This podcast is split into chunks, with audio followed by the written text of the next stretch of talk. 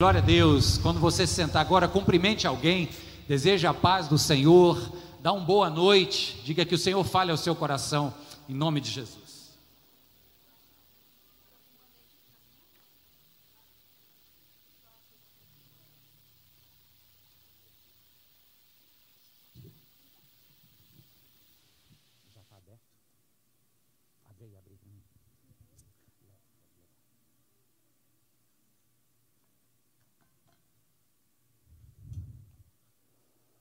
Aproveita, se você quiser levantar para beber uma água, só colocar um band-aid aqui, a minha assistente abençoada, pequeno acidente aqui na corda do violão. Obrigado, querida. Deus abençoe, viu?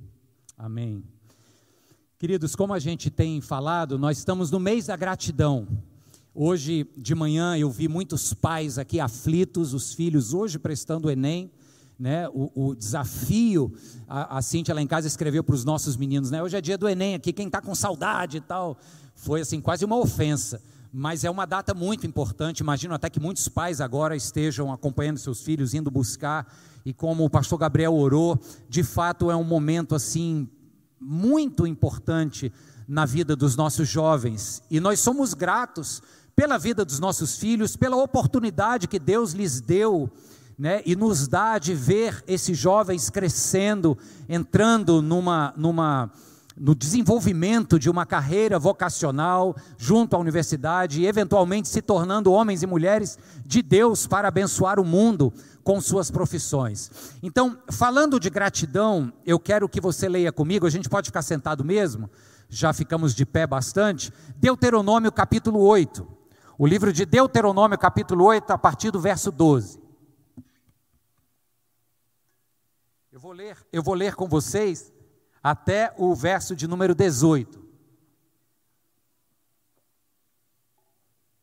Deuteronômio 8, do 12 ao 18.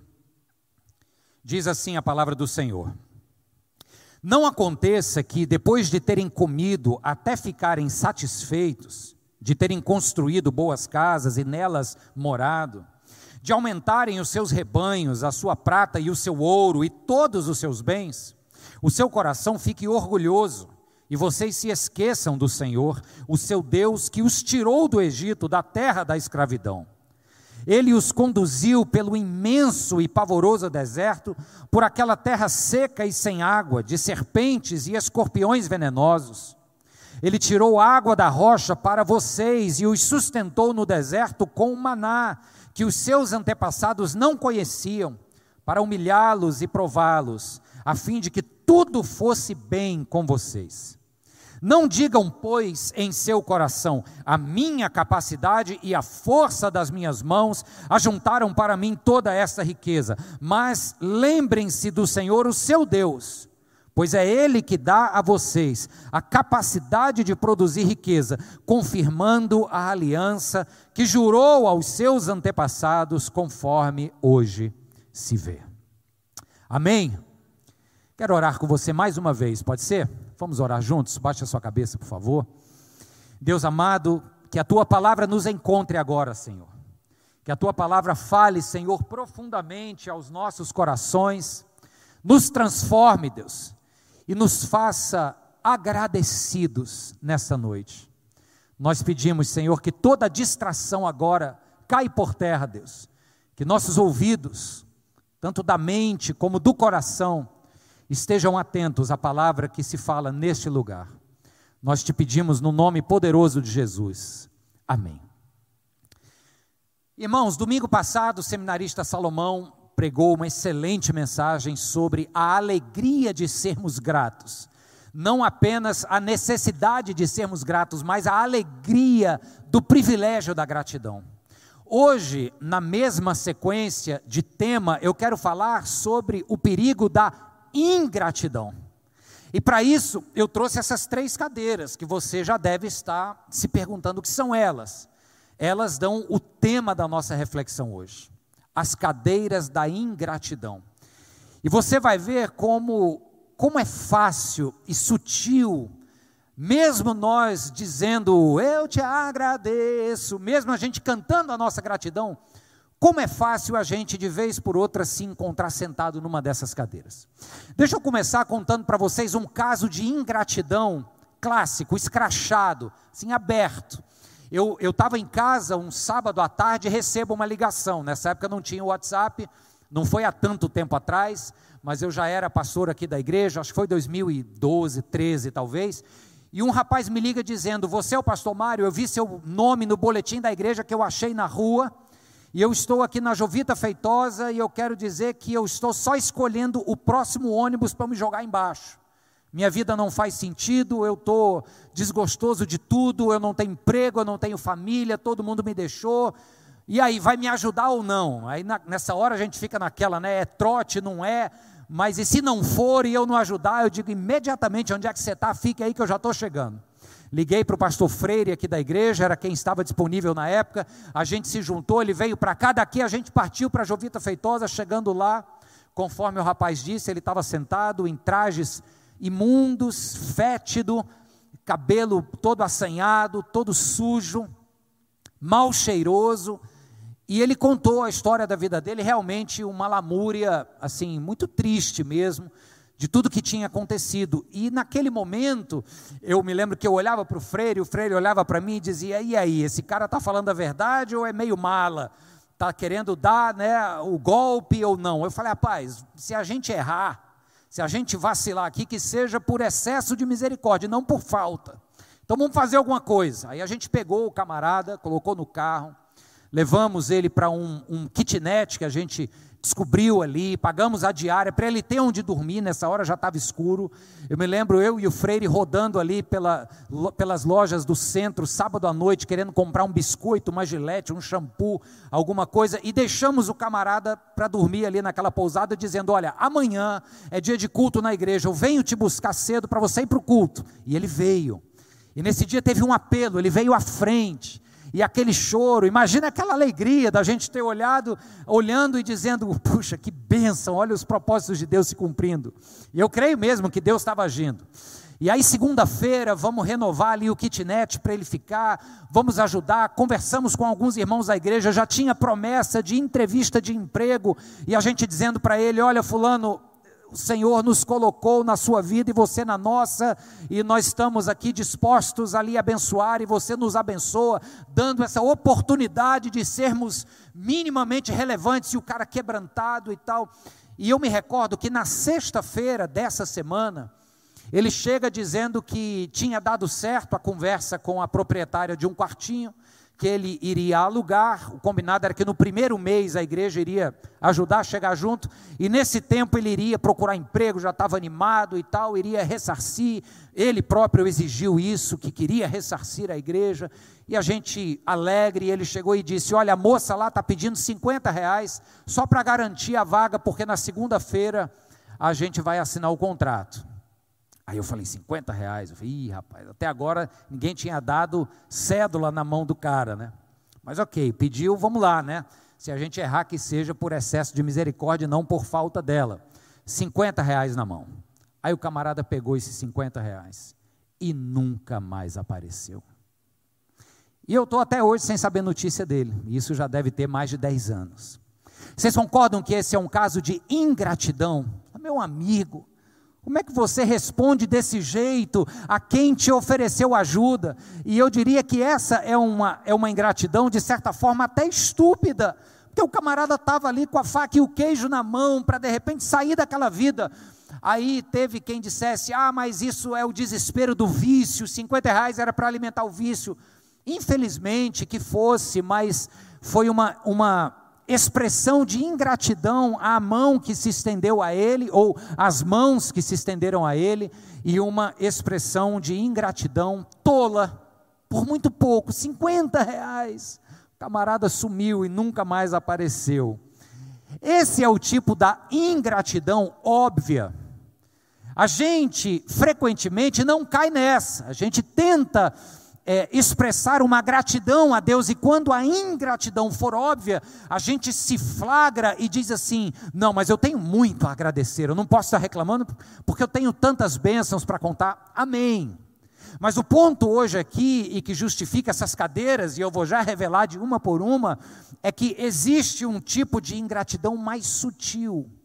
Vou dar um exemplo aqui para vocês na Bíblia. Lembram-se dos dez leprosos que Jesus cura? Está lá no Evangelho de Lucas, capítulo 17. Esse é um texto clássico para se falar de gratidão versus ingratidão.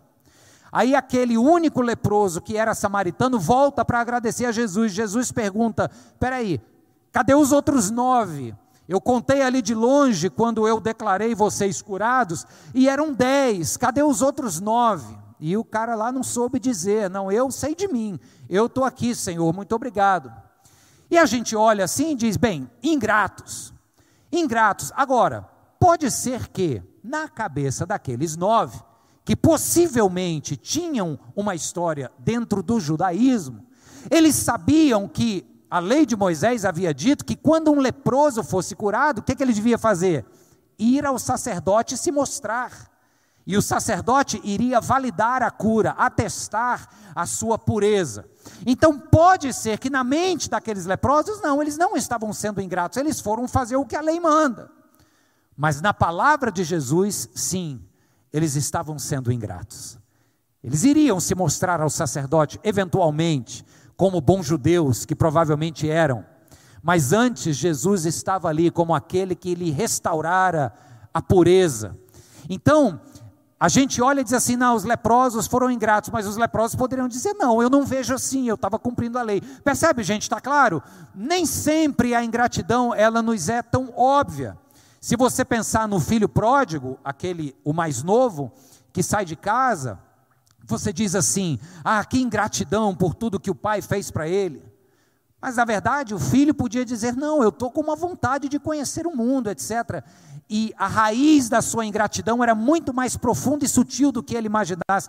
Não era apenas querer estar fora da casa do pai, o filho teria o direito de viajar, de conhecer. O problema não era esse. O, a raiz da sua ingratidão não foi a sua viagem, foi a incapacidade de encontrar prazer na presença do pai. E quando ele pede a parte da sua herança, eu já falei isso aqui uma vez, dentro da cultura da época, é como se o filho estivesse dizendo ao pai o seguinte: para mim você está morto, então divide aí os, os bens e me dá a minha parte que eu vou embora. Então a ingratidão, ela, ela nesse caso tinha uma raiz muito mais profunda. Tá claro, gente? As cadeiras da ingratidão são esses lugares de ingratidão sutil. E a primeira delas, ela fala de uma doença crônica na alma do ser humano. E eu vou chamar essa primeira cadeira de cadeira da insatisfação. Vai ficar bem didático aqui para você ver, e não é à toa que é uma cadeira, porque é na cadeira onde a gente se senta para descansar e fica confortável. Mas a cadeira da insatisfação é esse lugar onde a gente não consegue aproveitar o hoje, porque está sempre querendo mais no amanhã. A gente não consegue aproveitar e desfrutar do que tem, porque o que tem passa a não ser suficiente. Muito rapidinho, a gente já não se contenta mais com aquilo e já quer pensar na próxima bênção. E por causa de uma ausência de limites, a gente está sempre achando que o mais é que vai me preencher e o que eu tenho hoje, seja pouco ou muito, não é suficiente. Aí não dá para ser grato, não dá para agradecer. Tem um psiquiatra é, é, paulistano chamado Paulo Gaudêncio e ele falou algo numa palestra uma vez que eu, que eu achei assim muito pertinente. Ele dizendo sobre esta ausência de limites no ser humano como geradora de uma insatisfação crônica. Aí ele conta a história dos seus filhos, quando ele levava os meninos para um parque de diversão, e ele ficava ali a tarde inteira naquele parque, os meninos brincando de todo jeito, até se exaurirem as energias. E quando voltavam para o carro, era ainda brigando um com o outro, e a adrenalina comendo, e eles se esbufeteando do banco de trás e gritando. E não havia gratidão no coração dos meninos, era reclamando porque tinha que ir embora, era reclamando porque o fulano me bateu, era reclamando porque o brinquedo tal estava fechado. E ele ficava assim constrangido de dizer: "Puxa, mas eu estou aqui a tarde inteira com os meninos, como não há gratidão? como não há este senso de satisfação. Passamos a tarde toda e de repente ele disse algo que é onde eu acho que faz muito sentido. Deu um clique e ele disse: Passamos a tarde toda, não houve limites. Quando a gente faz as coisas sem encontrar um limite, é como se a gente terminasse de fazer e ficasse com aquela impressão ou sensação de que ficou faltando algo, de que a gente deixou de aproveitar algo. Faz sentido isso, gente? Analogamente, tem uma teoria da psicologia social, de um livro escrito pelo Gary Schwartz, que se chama O Paradoxo da Escolha, que ele diz assim: que quando você vai, por exemplo, comprar algum item no supermercado, quanto mais forem as opções disponíveis desse item, por exemplo, você vai comprar cereal, aí você olha para a prateleira do cereal, tem 32 marcas diferentes. Ele diz: quanto maiores forem as opções, maior será a angústia vivenciada depois da compra, porque você podia ter levado outra coisa melhor do que você levou. Faz sentido isso, sim ou não? Então, essa cadeira da insatisfação, ela é um lugar que nos tolhe a gratidão, por quê? Porque a gente está ali, eventualmente nós estamos recebendo alguma bênção, esperando, experimentando alguma dádiva de Deus, mas porque eu estou sempre nessa ausência de limites, querendo mais e mais, nada do que está aqui agora basta, aí eu não me contento, e como eu não me contento, eu não agradeço, eu não volto o meu coração aos céus e digo, Senhor, muito obrigado pelo hoje pelo que eu tenho hoje, seja muito ou seja pouco, pelo pão de cada dia, seja ele farto ou escasso. Por quê? Porque na fartura ou na escassez, enquanto estivermos insatisfeitos, o hoje não bastará. Amém, queridos? E olha como é sutil essa cadeira para nós. Porque às vezes a gente pode confundir isso com uma ambição legítima. Ah, eu não vou me contentar com o que eu tenho, eu quero mais, eu quero mais, eu quero crescer. Amém. Eu acho que isso é legítimo. Toda ambição em que você quer crescer, não estou falando de ganância, que é um aspecto patológico da ambição, mas a ambição legítima que te leva a estar numa condição melhor, seja materialmente, seja profissionalmente, ela é positiva. Mas cuidado quando esta ambição não estiver apenas mascarando uma insatisfação crônica, onde você perde a capacidade de se alegrar com o presente, de olhar até aqui e dizer: Senhor, muito obrigado. Está claro isso, irmãos? O texto bíblico diz assim: que quando o povo vai chegando na terra prometida, nas vésperas da conquista dessa terra, foi onde lemos Deuteronômio 8, Deus faz uma advertência ao povo, dizendo assim: olha, depois de vocês terem comido e, satisfei, e, e, e sido satisfeitos, de vocês terem aumentado todos os teus bens, que o seu coração não fique orgulhoso e você não se esqueça do Senhor.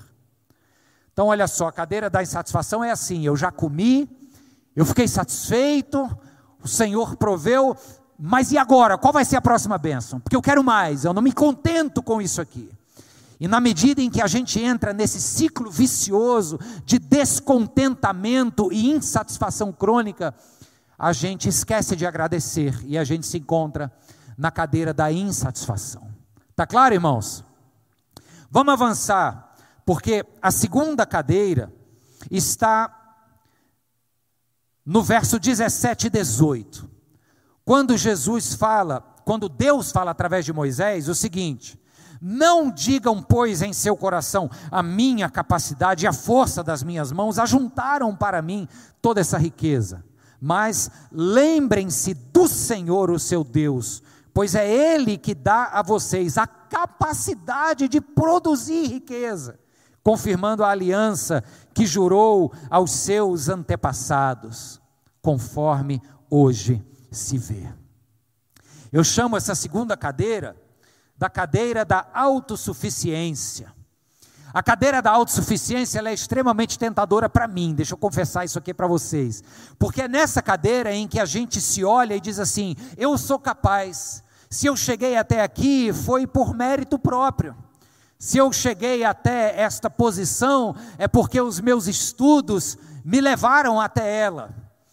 E acredito eu que talvez em, em diferentes graus, todos nós somos imensamente tentados a nos sentar nessa cadeira, porque a gente vive numa, numa sociedade que exige da gente essa pompa de produtividade, de excelência pessoal. É uma sociedade que não admite que a gente se mostre de maneira falha, que a gente se expresse de maneira dependente. Ah, se eu dependo de alguém para prosperar, então eu não sou tão bom assim. Sabe, e, e, na medida em que a nossa sociedade exige de nós performance muito boa, capacidades inquestionáveis, a gente se coloca sentado ali, olha para tudo que tem ao redor, bate no peito e diz: parabéns. E aí eu vou ser grato a quem? Senão a mim mesmo. Então a cadeira da autossuficiência, ela é perigosa porque ela nos põe nesse lugar de autogratidão, de autocongratulação mas esquece da verdadeira fonte da nossa riqueza. Quem é? O Senhor, o nosso Deus. Eu repito o que Deus está dizendo aqui para Moisés. Lembrem-se que é o Senhor que dá a vocês capacidade de produzir riqueza. Ah, pastor, mas não leva mal não. Eu estudei muito para estar onde eu estou. Eu ralei muito para chegar onde cheguei. Amém, irmãos, e isso é verdade. A gente precisa dar sempre o nosso melhor se quiser chegar em algum lugar. O que a gente não pode esquecer é que enquanto estávamos dando o nosso melhor, houve um Deus e ainda há que nos pôs ar nos pulmões para respirarmos, que nos deu capacidade de sonhar, de nos apropriar de conhecimentos, de colocá-los em prática, que nos abriu portas que a gente nem imaginava que fossem abertas. Quem sabe que nos colocou num lar, numa família, que nos catapultou a uma vida de personalidade bem resolvida. Não é o caso de todos, mas percebe, em diversas circunstâncias das nossas vidas, nós precisamos ser capazes que sempre houve este sopro capacitador do Autor da vida nas nossas costas, nos impulsionando rumo aos propósitos dele para nós. Amém, irmãos? E eu não estou falando aqui apenas de histórias de sucesso profissional. Aqui Deus está falando ao povo o seguinte: olha, cuidado para vocês não acharem que a sua vida se resume a uma dedicação pessoal. Dedique-se, mas lembre-se de quem te dá forças para viver, para se dedicar, para existir. É só uma questão da gente lembrar de onde vem a nossa, a nossa fonte de todo sustento, de toda força, para a glória de Jesus. E aí, irmãos, ele diz o seguinte: olha, para você acessar essa fonte, você vai fazer uso da sua memória. Porque ele fala aqui no final do verso 18, ele diz assim: confirmando a aliança que Deus jurou aos seus antepassados. Essa arte do povo judeu de contar histórias das grandes bênçãos e vitórias do Senhor através do povo. Então, por exemplo, todos os sábados na celebração do Shabat das famílias judaicas, até hoje, isso já há milênios, as crianças são postas ao redor da mesa e ali, pelas, pelos itens alimentícios na mesa, cada um deles tem uma história para ser contada e as crianças são incentivadas a fazerem perguntas: Papai, o que significa esse pão? Papai, isso aqui significa o quê? E conforme a resposta vai sendo dada, ela é dada em forma de histórias.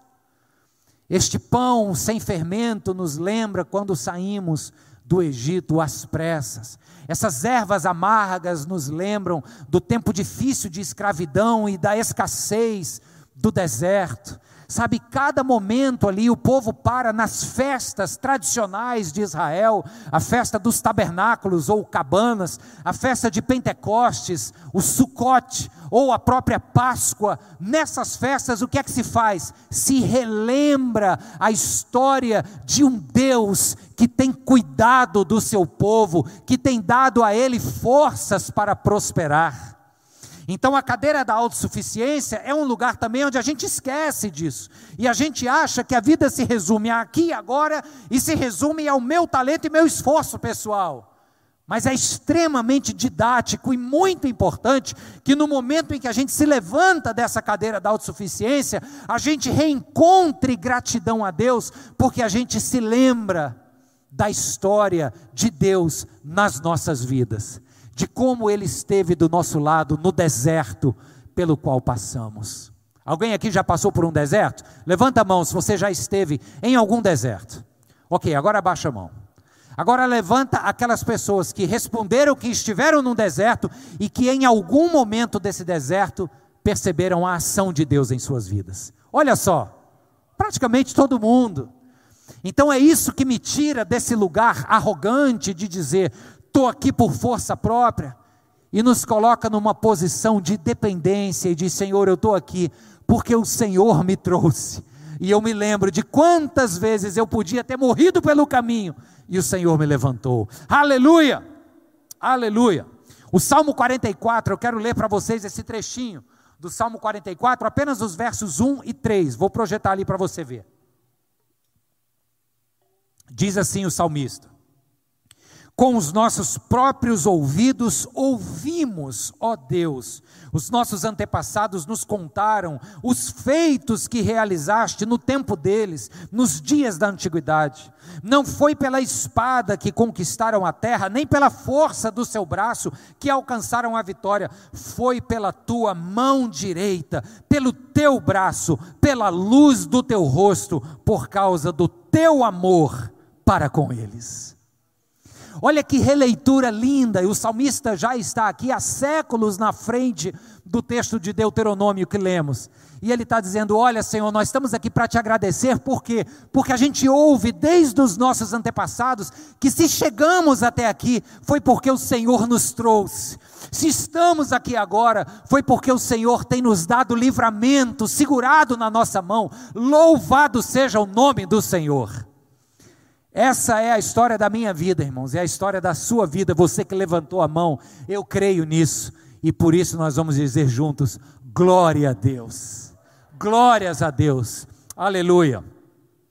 Terceira cadeira, e se eu disse que tenho problemas com essa segunda, nessa terceira aqui, eu acho ainda mais perigoso no nosso contexto religioso. Aqui a, a problemática é grande, dentro da igreja. Porque essa terceira cadeira aqui eu estou chamando da cadeira do legalismo. O legalismo, basicamente, legalismo tem a ver com legal, lei. O legalista, basicamente, é aquela pessoa que vive pelo cumprimento da lei.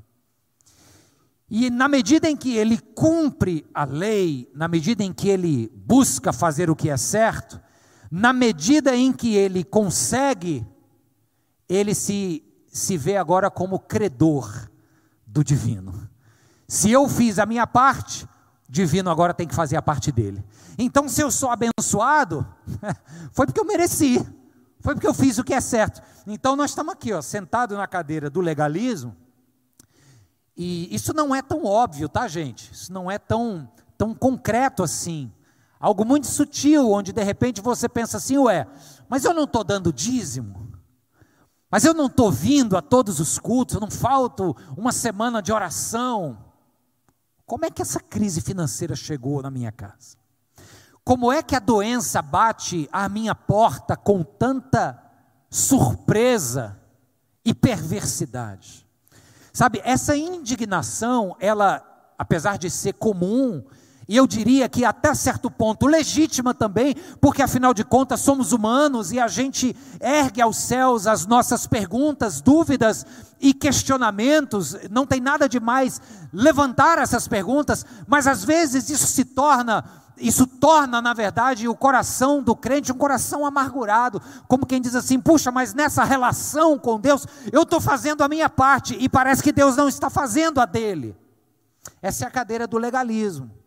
Então, quando chega a bênção, quando a gente olha ao redor e diz assim: opa, Papai do céu mandou, a gente não agradece com tanto quebrantamento, com tanta alegria. Por quê? Porque lá no fundo está aquela ideiazinha de que eu fiz por merecer. Está claro isso, gente? Sabe onde é que tem um exemplo bastante claro desta realidade? É na parábola do filho pródigo. No capítulo 15 do, do Evangelho de Lucas, Jesus conta três parábolas para comunicar um princípio semelhante para os líderes religiosos que eram hipócritas e que estavam continuamente sentados na cadeira do legalismo. Ele fala da ovelha perdida, ele fala da moeda perdida e ele fala dos filhos perdidos. E o meu foco aqui é no filho mais velho, porque ele é esse exemplo claro. Já falamos do mais novo, na insatisfação, na sutileza da sua ingratidão, mas o filho mais velho está aqui. Olha só no diálogo com o pai, no, no verso 29 do capítulo 15 de Lucas. O diálogo, o filho diz assim: Olha, pai, todos esses anos eu tenho trabalhado como um escravo ao teu serviço e nunca desobedeci às tuas ordens. Preste atenção nessa afirmação. Eu tenho trabalhado ao teu serviço de maneira obediente às tuas leis. Mas tu nunca me deste nenhum cabrito para festejar com os meus amigos. Percebe? A indignação desse jovem, ela é típica de quem está sentado ali, ó. Não há sombra de gratidão no coração desse jovem. Por quê? Porque se ele está esses anos todos trabalhando para o pai, como um escravo, seguindo as suas leis, obedecendo às ordens do pai, ora, dar um cabrito para fazer um churrasco com os amigos não é mais do que a obrigação desse pai. Para parabenizar e congratular o filho que tanto merece. Percebe? Essa é a queixa dele. E ele está fazendo essa queixa diante de uma amostra descarada e eu diria extravagante da graça divina, porque o pai está fazendo um baita churrasco com o animal mais gordo, com mais carne que tinha no curral. Ele traz o novilho cevado, é, essa é uma expressão que nem todo mundo entende, é um boi gordo. Ele foi alimentado exatamente para ter bastante carne, para alimentar muita gente. E aquele boi que havia sido alimentado por meses para servir de, de boa carne, farta carne, agora está sendo queimado num baita de um churrasco. Aí o filho mais velho olha e diz assim: peraí, o homenageado por esse churrasco é um camarada, ele não chama nem o sujeito de irmão. Ele olha para o pai e diz assim: esse teu filho quando volta depois de uma vida de promiscuidade, queimando a herança, o patrimônio da nossa família, ele chega de volta em casa e você manda matar o melhor boi que tem. Aí ele repete: E eu, que sempre obedeci, sempre cumpri tudo, estou aqui ressentido porque nunca tive um cabrito. Essa é a cadeira do legalismo, queridos. Do, o legalismo nos coloca nessa relação adoecedora de fazer por merecer. A gente trata Deus ao longo da caminhada como um devedor da gente. Nós estamos em crédito todas as vezes que a gente tenta, se esforça para fazer o que é certo aos olhos do Senhor, a gente acaba sutilmente se colocando numa posição de crédito, dizendo: ok, agora vou só esperar o abraço porque eu estou no crédito aqui com Deus, Deus está devedor comigo. Já já ele derrama a bênção, porque afinal de contas eu fiz por merecer. Então vocês concordam que na cadeira do legalismo não há espaço para gratidão? É ou não é, irmãos? Por isso eu chamei das três cadeiras da ingratidão. Para esse que está sentado aqui no legalismo, o pai responde ao filho. E a resposta que o pai dá ao filho, ela é ao mesmo tempo simples, mas eu diria que ela é espetacular e ela é arrebatadora na profundidade da expressão que Deus dá aos seus filhos. É, é a analogia que Jesus está fazendo aqui na resposta do pai ao seu filho mais velho. Ele diz assim, está no verso 31 e 32 de Lucas 15: Disse o pai: Meu filho, você está sempre comigo e tudo o que eu tenho é seu. Essa é a primeira parte da, da resposta, eu vou já comentá-la, mas a segunda parte da resposta está no verso 32, quando ele diz assim: Mas meu filho, nós tínhamos que celebrar a volta deste teu irmão e alegrar-nos, porque ele estava morto e voltou à vida, estava perdido e foi achado. Amém? Essa resposta, na minha opinião, e acredito que você concorde comigo, ela é arrebatadora dos nossos corações, por quê? Dois momentos da resposta, porque nesses dois momentos, o pai está dizendo para o filho o seguinte: meu filho, quem ocupa essa cadeira aqui desenvolve um coração amargurado, rancoroso. Quem estabelece uma relação com o pai na base de merecimento, e coloca o pai na posição de um devedor. Você obedece a vida toda, portanto, o pai fica te devendo algo. Quem estabelece esse tipo de relação desenvolve um coração azedo. Então, meu filho, eu vou te dizer duas grandes fontes de alegria e de gratidão, e é essa a resposta que ele dá. Em dois momentos para dizer duas fontes de imensa alegria. Primeira delas é quando ele diz assim: Meu filho, a minha presença está à sua disposição todos os dias. Você está sempre comigo. Não há nada mais prazeroso e pelo qual nós podemos ser mais gratos do que desfrutarmos da presença do Pai ao nosso lado. Você crê nisso? Concorda com isso? Diz amém. Sabe, às vezes a gente não tem o que precisa, às vezes a gente ora, pede, espera a promoção do trabalho, o cargo, busca meios de fazer por merecer, humanamente falando, mas não vem. Aí você se olha e diz: Não, eu não estou onde eu queria estar, seja materialmente, seja amorosamente, existencialmente, puxa, está tão longe do que eu sonhei para mim. Ok, Deus vai te dar forças, vai te dar estratégia, inteligência, ousadia para você continuar avançando. Amém. Só não perca de vista que enquanto você está aqui insatisfeito consigo mesmo e com sua vida, você tem a maior bênção que lhe seria possível: a presença de Deus do seu lado. Aleluia. Então o pai diz para o filho: Meu filho, teu coração está azedo aqui nessa cadeira e você perdeu de vista a alegria simples e profunda que é estar na presença do Pai.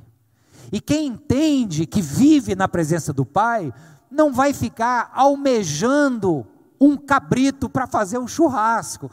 Repare que aqui eu estou colocando todo e qualquer anseio material que eu e você possamos ter, está tá retratado aqui no cabrito que o filho mais velho cobra do pai.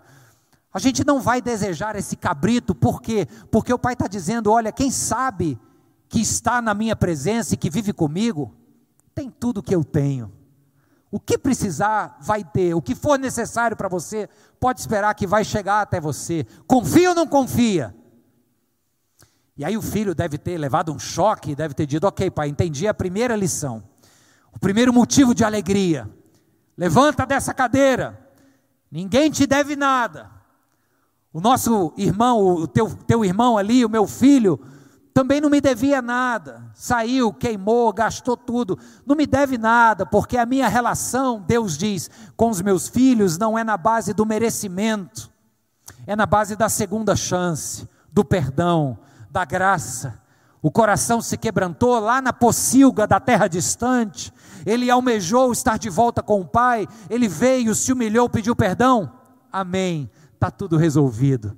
Não é nas bases do merecimento, é nas bases do perdão e da graça. Então, levanta dessa cadeira. Aí a segunda alegria que o pai coloca para esse filho mais velho é a seguinte: olha, porque nós tínhamos que celebrar. Por quê? Porque o seu irmão voltou. E isso é uma dificuldade que o legalista tem, de se alegrar com a alegria do outro de ser grato com a gratidão do outro. O pai está dizendo aqui: olha, nós estamos todos alegres porque esse teu irmão estava perdido, estava morto, entregue à, à devassidão da sua carne, mas o Espírito de Deus tocou no seu coração e ele se arrependeu. O Espírito que convence o homem da justiça, do pecado e do juízo, e ele voltou. Então, esta salvação, esse arrependimento que restaura a vida, é motivo de grande alegria. Aleluia. Então levanta dessa cadeira aí. A cadeira da insatisfação. Ela nos chama para sair dali, nas bases do contentamento. Quando a gente estiver nesse modo aqui que não consegue agradecer por nada, porque não consegue enxergar o aqui e o agora e está sempre pensando no que vem a seguir, Para e ouça a palavra de Deus para você. O que é que você tem agora? Seja muito ou pouco. Pelo que você tiver agora, dê graças a Deus. Eu me lembro da palavra de Jesus diante de um momento crítico de escassez, diante dos pães e dos peixes, a escassez da comida era contraposta à grandeza da multidão faminta diante deles. E naquele aparente problema e naquela inevitável constatação de limitação escassa, da pouca comida para muita gente, se Jesus não fosse quem foi e fosse como nós, talvez a gente estivesse coçando a cabeça, estivesse dizendo: Vixe, rapaz, vai dar problema isso aqui. Quando eu disser que nós vamos comer disso aqui, vão avançar naquele esquema: quem chegar primeiro pega, vai dar errado isso aqui. Mas não. O que é que Jesus faz, queridos? E eu estou falando aqui do antídoto para esse lugar de insatisfação. O que é que a gente tem hoje? O que tem hoje são dois pães e cinco peixes, é pouco para o que precisa. O que é que Jesus faz? Ele ergue aos céus e faz o quê? Agradece. Ele dá graças. No pouco. Olha que tremendo isso. No pouco, no improvável, naquilo que era evidentemente insuficiente, ele agradece. Então, esse é um sino para nós. O contentamento nos faz ter esta dimensão da gratidão. A gente agradece no muito ou no pouco, porque hoje é isso que eu tenho para hoje, amanhã tem outras coisas para virem, ou tem outros acertos ou erros, vitórias ou derrotas, não importa, mas hoje é isso aqui, então por isso aqui eu agradeço a Deus. Amém, irmãos? Na cadeira da autossuficiência, o que, que a gente faz? Sai desse lugar de arrogância, de achar que o que se conquista é por força própria, e traz à memória a história de Deus intervindo nas nossas histórias. E diz: puxa, se eu cheguei até aqui, ok, eu gastei muito suor e energia para estar aqui, mas quem me deu as glândulas sudoríparas e quem me deu a energia para gastar, quem pôs força nas minhas pernas para me levantar todos os dias, quem me colocou em contextos favoráveis e abriu portas oportunas, foi o Senhor. E o povo de Israel se agarrava nessa gratidão, porque frequentemente rememorava as histórias da vitória de Deus. E aquele salmo que lemos, o 44, é tremendo. Senhor, foi pela luz do teu rosto que chegamos até aqui. Amém, irmãos? Você pode dizer amém para isso? Assim seja, Senhor. E por fim, a título de recapitulação, essa cadeira do legalismo que nos tira dessa condição infantil e amarga de uma relação de, de méritos para com Deus, de créditos e débitos, de fazer por merecer, nos tira dessa relação e nos coloca num lugar de prazer na presença de Deus, de desfrute da graça de Deus. Aleluia. Queridos, tem um, um livro que eu não li, meu filho leu, mas eu vi o filme. O livro é de 1844, o filme é de 2002. Chama-se O Conde de Monte Cristo. Era até do Pedim, que deu para Caleb. O Conde de Monte Cristo eh, tem uma história fantástica. Alexander Dumas é o autor. E ele conta a história de um homem que é imensamente injustiçado, mas dá a volta por cima, e, e é uma luta a respeito da, do, do sentimento de vingança, contra a postura ética de querer o bem mesmo aos inimigos. Então, é uma narrativa muito interessante, mas eu quero recortar um episódio que marca a história, especialmente do filme. Né? Quando eu cheguei em casa hoje, meu filho me corrigiu: Ó, oh, isso no livro não é desse jeito, não. Falei: É, mas eu não li o livro, eu vi o filme. Aí no filme tem a, né, os recursos hollywoodianos lá para vender mais ingressos de cinema, aí os caras exploram. Então no filme tem a, a presença de um personagem, o, o personagem principal é o Edmond Dantes. E num determinado momento ele salva a vida de um camarada que estava para ser morto, tinha cometido um crime lá e a lei lá do, do grupo que ele fazia parte, eu não me lembro se eram piratas, era, uma, era um povo do mal assim e ele também era meio bandidão, aí ele ia ser morto, porque tinha feito algo em desacordo com, com a milícia lá que ele fazia parte. Mas o Edmund Dantes sai e vai em defesa desse rapaz chamado Jacopo ou Jacopo, e ele é salvo, e ele não morre.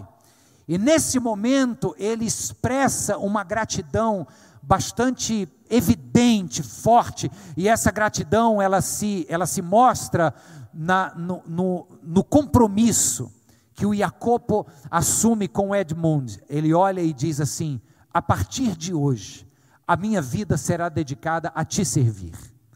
E de fato, no filme, não no livro, no filme, ele fica até o seu último momento ao lado do Edmund como um servo fiel, como um confidente.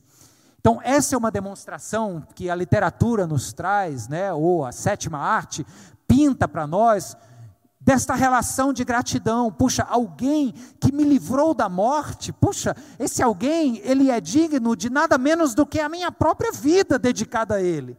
Ele me livrou da morte, ele me comprou. É como se o, o Jacopo dissesse: a minha vida pertence a ele agora. E assim o é no filme. Ele, ele não tem mais vontade própria, ele vive para agradar o seu, o seu Senhor. E você já imagina por que, que eu estou te contando essa história? Porque apesar de não nos chamarmos Jacopos, mas nós fomos alguém, e eu já estou pondo no tempo passado, porque eu acredito que muitos de nós aqui, se não todos, já entende isso. Mas nós fomos, e talvez alguns ainda sejam, condenados a uma morte como resultado de uma condição espiritual, condição do pecado.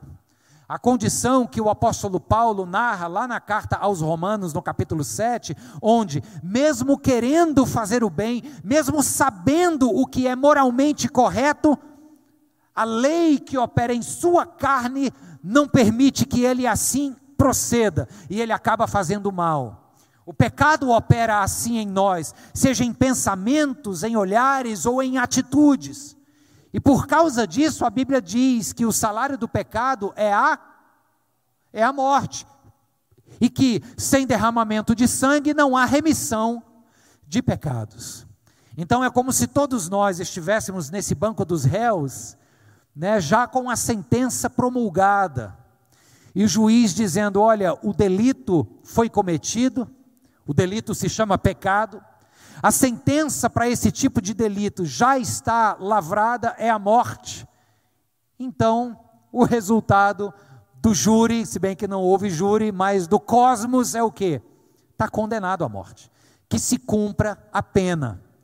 Quando então, e eu gosto dessa imagem que Paulo usa no capítulo 5 da carta aos Romanos, o advogado de defesa se entrepõe e diz: Senhor juiz, vamos fazer um acordo Sim, para que a justiça aconteça, o sangue precisa ser derramado. Mas não será o sangue dele, Mário, não será o sangue dele, Max, não será o seu sangue, Heitor, Reinaldo, será o meu sangue, disse Jesus.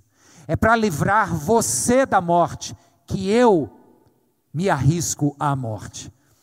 E por isso, gente, esse é o nosso maior motivo e a maior razão para levantarmos dessas cadeiras, sejam elas quais forem, que a gente goste de sentar, mas levantar e agradecer a Jesus pelo dom da salvação, porque era para estarmos mortos, mas vivemos, porque Ele nos comprou. E qual é a nossa resposta de gratidão a Ele? É dizer: Senhor, a partir daqui, a minha vida te pertence não mais eu vivo, mas é o Senhor quem vive em mim, não mais o meu querer, mas o teu querer. Amém, irmãos?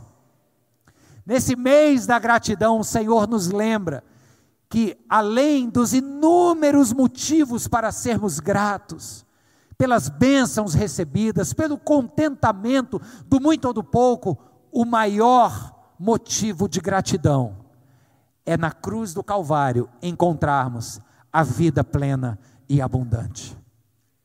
Eu concluo, queridos, lendo o Salmo 50, no verso 14. Apenas o verso 14, lá no final, o Salmo 50 diz assim: ofereça a Deus em sacrifício a sua gratidão. Cumpra os seus votos para com o Altíssimo e clame a mim no dia da angústia, eu o livrarei e você me honrará. Ofereça a Deus como sacrifício, em outras palavras, o seu culto a Deus é o que? Ele diz aqui, é a sua gratidão. Então, você viver a sua vida, o seu cotidiano, a sua segunda, terça, quarta-feira até o sábado, domingo, os seus dia a dia, você viver com gratidão, você está prestando culto a Deus. Amém, irmãos? Que o Senhor encha o nosso coração de gratidão, que a gente detecte a sutileza das cadeiras da ingratidão, que a gente encontre contentamento, alegria de estar na casa do Pai, que a gente se deixe impressionar e maravilhar com a graça de Jesus e que a gente de pé dessas cadeiras diga: Senhor, muito obrigado, porque o Senhor me salvou da morte e me deu vida nova. Que sejamos gratos em nome de Jesus. Amém e amém. Aleluia. Oh glórias.